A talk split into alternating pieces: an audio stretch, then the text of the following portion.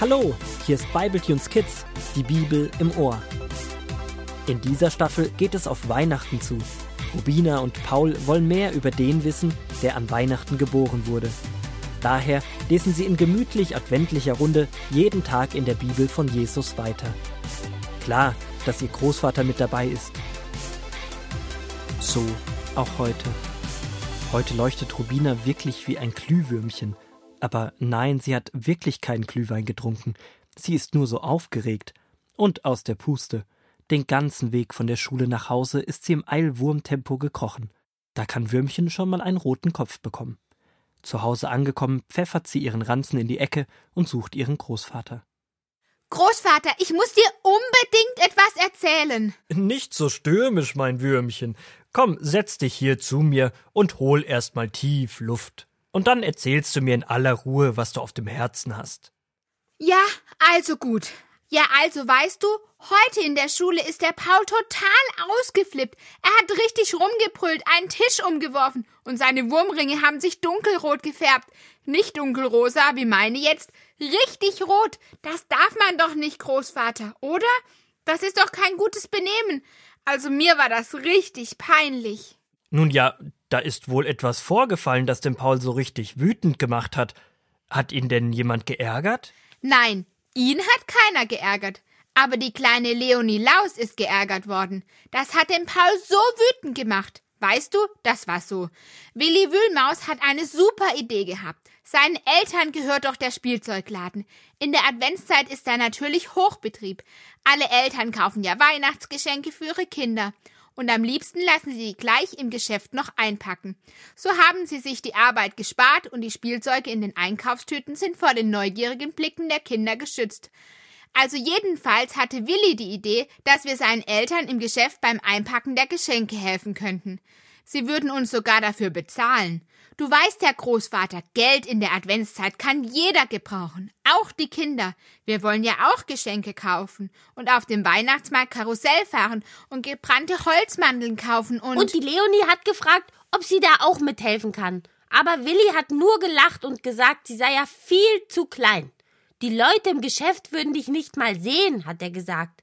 Und wenn du mit deinem Piepsstimmchen anfängst zu reden, denken sie, irgendeiner hätte einen leisen Furz ziehen lassen. Dann hat er ganz gemein gelacht und Leonies Augen sind ganz feucht geworden. Fast hätte sie angefangen zu weinen. Und dann bin ich plötzlich richtig wütend geworden. Die Leonie ist zwar klein, aber sie ist ziemlich schlau und sie ist meine Freundin. Keiner soll über sie lachen. Aber das war echt peinlich, Paul. Du hast so rumgeschrien und den Tisch umgeworfen. Paulchen, schön, dass du auch da bist. Setz dich doch mal zu uns. Ich finde das gar nicht peinlich, sondern sehr mutig, dass du dich so für deine Freundin eingesetzt hast. Wartet mal. Ich hole meine Brille und die Bibel, und dann lesen wir eine Geschichte von Jesus. Der ist nämlich auch mal ziemlich wütend geworden. Echt jetzt? So richtig wütend?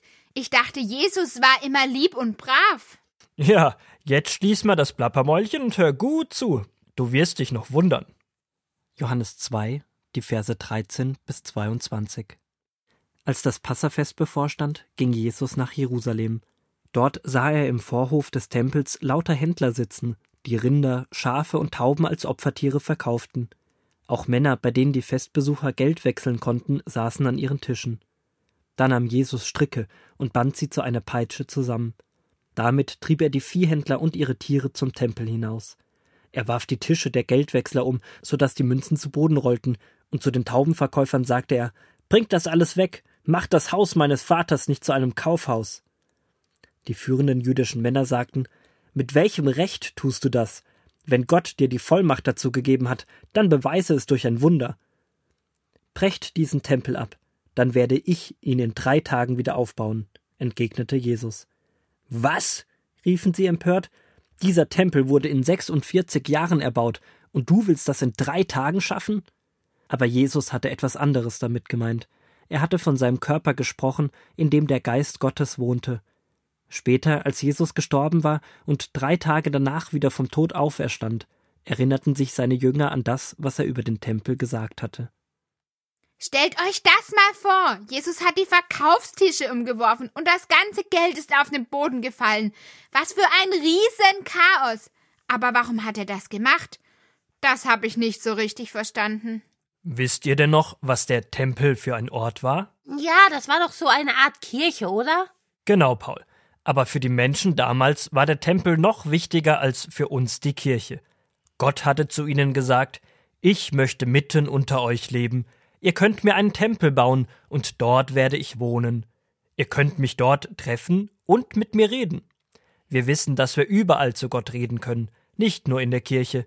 Der Tempel war aber ein ganz besonderer heiliger Ort, der Treffpunkt von Gott und den Menschen. Ich glaube, ich weiß jetzt, warum Jesus wütend geworden ist. Die Menschen haben Gott zwar nicht ausgelacht oder geärgert, aber sie haben ihn überhaupt nicht ernst genommen. Obwohl Gott nicht klein ist wie Leonie, sondern sehr groß und mächtig, haben sie getan, als sei er Luft und haben sein Haus zum Kaufhaus gemacht. Jesus war ziemlich mutig, oder? Er hat viel Ärger in Kauf genommen, um zu zeigen, dass man Gott nicht einfach wie Luft behandeln kann. Und du warst auch sehr mutig, Paul. Tut mir leid, dass ich das nicht gleich verstanden habe. Verzeihst du mir? Klar, ich verzeih dir. Wisst ihr, was mir noch aufgefallen ist? Ich glaube, in der Weihnachtszeit nehmen wir Gott auch manchmal nicht ernst. Ich meine, wir feiern doch Weihnachten, weil Jesus da als Baby auf die Erde gekommen ist. Aber meistens denken wir in der Weihnachtszeit gar nicht an Jesus. Hm, irgendwie hast du recht. Wir denken auch an das Geld, das wir verdienen und ausgeben, an die gebrannten Holzmandeln, das Karussellfahren und die Geschenke. Wir haben aus der Weihnachtszeit eine richtige Einkaufszeit gemacht. Da könnte man doch glatt richtig wütend werden. Wisst ihr was? Ich mache bei der Geschenkverpackungsaktion nicht mit. Ich brauche das Geld nicht. Ich mache dieses Jahr ein oberwurmbastisches Weihnachtsgeschenk, was nichts kostet. Aber ich brauche eure Hilfe. Da es sich um ein Weihnachtsgeheimnis handelt, flüstert Rubina Paul und dem Großvater ihre Idee ins Ohr. Die beiden sind gleich Feuer und Flamme und so wird das Projekt weitergesponnen. Da brauchen wir aber noch mehr Personen. Es gibt doch Hirten und Engel, Maria und Josef. Ich frage gleich mal Leonie Laus, die spielt bestimmt mit. Na, habt ihr erraten, was die Holzwürmer planen? Richtig, sie wollen die Weihnachtsgeschichte aufführen. Das ist wirklich eine gute Idee, Rubina. Ja, das kostet nichts und es geht um Gott. Aber Großvater, ich habe noch eine Frage zu der Geschichte, die du vorgelesen hast. Warum sagt Jesus, dass sie den Tempel abreißen sollen? Und wie will er ihn in drei Tagen wieder aufbauen? Das finde ich wirklich komisch. Da hast du ganz recht. Die Menschen damals fanden das auch komisch. Aber Jesus hat damit nicht das Tempelgebäude gemeint. Er hat von etwas gesprochen, das in der Zukunft passieren würde. Jesus wusste, was in der Zukunft passieren würde? Ja, Jesus war eben ein richtiger Mensch, aber er war und ist auch Gott. Er hatte Gefühle wie wir Menschen, aber er wusste auch Dinge, die kein Mensch wissen kann.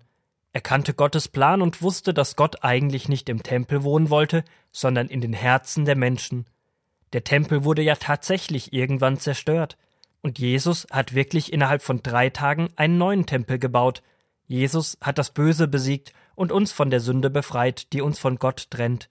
Dieser neue Tempel war also kein Gebäude, sondern Menschen. Großvater, das habe ich jetzt aber noch nicht so richtig verstanden. Das macht nichts, Rubina. Das ist auch eigentlich eine andere Jesusgeschichte, die Geschichte von Ostern. Was? Jetzt reden wir schon im Advent von Ostern? Das geht doch wirklich zu weit. Das verschieben wir mal lieber auf nächstes Jahr. Ja, wir haben doch jetzt noch so viel für die Aufführung zu tun. Komm mit, Paul, wir suchen Leonie. Und schon sind die beiden auf und davon. Der Großvater jedoch schaut nachdenklich in die Ferne. Er denkt an dieses erste Osterfest, das er selbst miterlebt hat, und eine kleine Holzwurmträne tropft auf die Bibel in seiner Hand.